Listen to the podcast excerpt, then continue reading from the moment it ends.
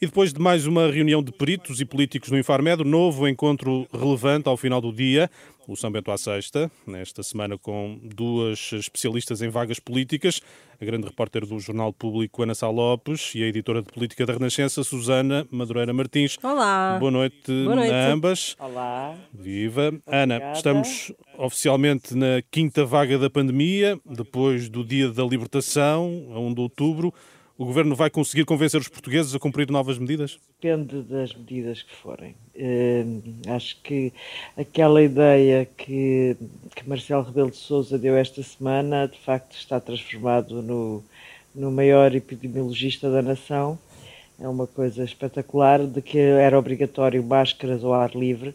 Eu acho muito duvidoso que isso possa voltar a, a, a acontecer. A nossa situação não é da Áustria não, não é da Áustria, onde há pouquíssima gente vacinada. Uh, portanto, vai haver as medidas, é natural que haja reforço, nomeadamente máscaras em espaços fechados, que neste momento não são obrigatórias, não é? Uh, estamos a falar em lojas, isso não é, não é obrigatório, mas não me parece que os portugueses aceitem medidas radicais como se está a passar na Madeira ou, ou essa história que o Presidente aventou e o Governo vai concordar, de, das máscaras na rua. É, é que temos que. Longe vão os tempos em que Graça Freitas ensinava aos portugueses como é que se devia usar as máscaras. E as máscaras passaram a ser usadas como uma coisa que muita gente usa durante três dias, mete no bolso, tira do bolso. Eh, passou, já não é exatamente a mesma proteção contra o Covid que foi, que foi usada no início. Portanto, vai, vai claro que vão, têm que se tomar e devem se tomar, e o reforço da testagem, nomeadamente, eh, será fundamental para conter novos casos, mas eh, acho que vamos ter que ter alguma. Eh, por acaso, hoje eu estava a ver um texto do Tiago Correia, do médico especialista em saúde pública, que dizia que Portugal não deveria ir para as medidas radicais da Áustria e da Alemanha, onde há muito pouca gente vacinada, mas sim para o Reino Unido, que, que, que, são diferentes das, das da Áustria e de confinamentos. Acho que isso eh, nem aguenta nem, nem faz sentido, nem não faz sentido com eh, nós há um ano o número de casos e o número de mortos era muito maior e não podemos estar a, a ignorar esses, esses casos, esse, esse facto. Apesar de tudo, é consensual, como, como referiste, a necessidade de adotar medidas. Susana, o Governo vai demorar uma semana a decidir, só na quinta-feira, em Conselho de Ministros? É, são as contas que estão a, a ser feitas, porque é, o próprio Presidente da República disse hoje, a seguir à reunião do Infarmed, disse aos jornalistas que as eh, medidas ainda iam ser uh, tomadas depois da reunião do Primeiro-Ministro com os uh, partidos e, portanto, essa reunião vai acontecer na terça-feira. Portanto, creio que ainda vamos ter aqui vários dias a, a congeminar que medidas é que podem ser uh, adotadas ou não, mas uh, só faz sentido uh, medidas mais severas se a perspectiva da vacinação e da, da, do reforço uh, for de facto muito má e não, não houver andamento, não houver uma maior rapidez, tal como hoje o uh, coronel da Task Force disse que era necessário e que precisava de mais gente para o fazer. Portanto, ainda vamos ter aqui alguns dias de a fazer um compasso de espera até que essas medidas possam uh, ser aprovadas, pelo menos. Muito bem. Ana, este período pré-eleitoral, digamos, hum, vai ter peso nas medidas a adotar? É, com certeza que vai. Acho que neste momento não há nada que se faça que não tenha, em que o período eleitoral não tenha peso.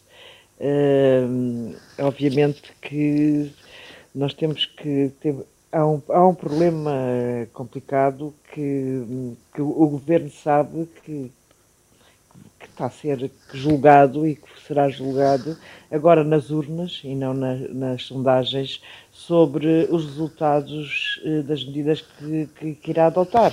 Eu não sei para que lado é que vai pender uh, uh, e não parece que os portugueses sejam dispostos a medidas muito restritivas, mas o governo vai avaliar isso com muito cuidado, porque agora tudo se reflete, ou seja, imagina, eu não acredito que isto vá acontecer, mas imagina o Natal como aconteceu no ano passado. Isso vai ser complexo com os resultados em janeiro que nós assistimos, nunca serão tão elevados devido à vacinação.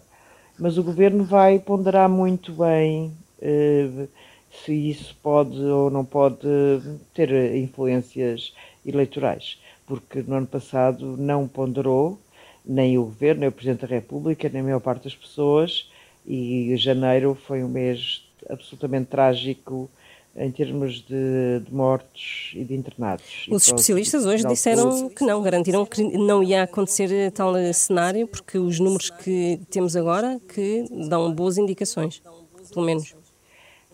Exato, exato, sim, essa, pensar essa convicção. O que eu acho é que vai haver algum cuidado, se calhar, mais extremo naquela altura, para tentar eh, não correr riscos. Até por uma questão de percepção das pessoas, não é? Exatamente. Embora não me parece que as pessoas estejam com muita vontade de ter medidas muito restritivas, nomeadamente, eh, acho que não faz absolutamente sentido qualquer fecho de economia nesta altura. Mas não é perigoso pensar eh, na pandemia ao mesmo tempo na, nas eleições? É perverso, mas perverso é, é até o melhor termo, sim, de facto. É perverso, mas é a vida. Eu acho que neste momento está tudo está tudo olhos postos às eleições, não há uma decisão que se tome sem, é, não, em todos os partidos, sem ter isso em vista, menos pelos vistos em André Ventura, que só faz disparates. Podemos falar disso mais adiante, não é? Exatamente. Susana, ainda, ainda sobre esta questão, a oposição vai aproveitar qualquer ruído comunicacional, qualquer incongruência para atacar o governo? Ah, eu imagino que sim, faz parte do jogo, não é? Estamos. Isso será eh, proveitoso ou pode, pode ser prejudicial? É, é um número arriscado. É, não sei se é um número arriscado, mas eh, faz sempre parte das eh, oposições e das alternativas fazer aproveitar qualquer um, qualquer estratégia para fazer oposição e uh, atirar ao governo uh, que está no, no poder. Vamos ter que aguardar por essas medidas, provavelmente hum, na próxima quinta-feira. Né? Vamos agora olhar para um tema que tem marcado as últimas semanas. Esta tarde, Marcelo Rebelo de Sousa ironizou com as justificações do Ministro da Defesa para não ter comunicado a Belém o alegado caso de tráfico de diamantes a envolver militares eh, portugueses na República Centro-Africana. O Presidente da República chega mesmo a dizer que o erro será dele próprio, em causa o facto de João Cravinho ter revelado que afinal não possui pareceres jurídicos escritos que desaconselhavam um, transmitir a informação a outros órgãos de soberania. Vamos um, escutar as palavras de Marcelo Rebelo de Sousa. Pelos vistos, não foi preciso haver pareceres jurídicos para o Sr. Ministro, apesar de não ser jurista, ter tido uma interpretação foi uma jurídica, má comunicação, ver, Presidente. correta. Foi uma má comunicação e, eh, e, o Ministério da Defesa houve novamente um erro. Sim, mas pelos vistos o erro é meu, porque eu entendi que o Sr. Ministro tinha formulado essa opinião jurídica na base de outras opiniões jurídicas, não, formulou por ele. Eis como se pode, mesmo sem formação jurídica, já tínhamos um caso, o Sr. Ministro de Estado e dos Negócios Estrangeiros, que não é jurista, mas pensa como jurista, temos dois casos de quem não é jurista e pensa como jurista. Marcelo Rebelo de Sousa, no final da reunião de especialistas no Infarmed, já depois de o Ministro da Defesa ter confirmado não possuir qualquer parecer jurídico escrito, mas apenas um entendimento jurídico. Ana, é o fim de linha para João Gomes Cravinho? Eh, seria o fim de linha noutras condições? Sim, seria uma, um fidelinho nestas outras condições. Eu confesso que neste processo todo tinha muita curiosidade em saber o que é que o Ministro. e não queria fazer grandes considerações antes do Ministro ir ao Parlamento explicar-se. Mas de facto, quer dizer, foi preciso estes dias todos que passaram para ficarmos a saber que afinal não havia pareceres jurídicos. O Ministro não podia ter explicado isso um bocadinho antes. Claro. É que isto é uma situação completamente absurda. Uh, aliás, toda a situação é absurda. Uh, para já, pensamos que a situação mais absurda e grave de todas é a existência de crime nas Forças Armadas. Uh, enfim, é um órgão, de, um órgão fundamental do regime. Agora, que o Presidente da República tenha sido o último a saber, ou tenha sabido pela comunicação social, não é minimamente aceitável. Uh, quer dizer, já sabia a ONU, daqui a bocado já sabia uma data de pessoas e não sabia o Presidente da República nem o Primeiro-Ministro. O Ministro da Defesa, sem ser jurista, como o Presidente ironizou, uh, toma uma decisão por si. Uh, o, o Ministro da Defesa tem uma hierarquia, que é o Primeiro-Ministro. E, o, obviamente, quem iria informar o Presidente da República, que não deveria ter sabido isto pelos jornais, seria o Primeiro-Ministro. Portanto, isto de facto parece uma atrapalhada que, que, não se entende como é que, como é que isto funcionou. confesso que ao comentar isto lá no nosso podcast no público, eu, eu estava com muito cuidado na segunda-feira, dizendo que era preciso ouvir o ministro, porque achava que ele, João Gomes Cravinho, como diplomata, era uma pessoa que respeitava muitas hierarquias, é uma característica dos diplomatas e dos militares, o respeito pelas hierarquias. Uh, mas de facto, neste caso, isto parece-me uma gigantesca atrapalhada, como já tinha sido a questão da, daquela vontade súbita de demitir o chefe de Estado-Maior da Armada para, dar, para aproveitar a onda positiva à volta do vice-almirante vice Gouveia Melo e, e tentar uh, aquele, aquele timing de despedir o chefe de Estado-Maior da Armada era claramente um timing político para aproveitar o, o facto do vice-almirante Gouveia Melo ser muito popular.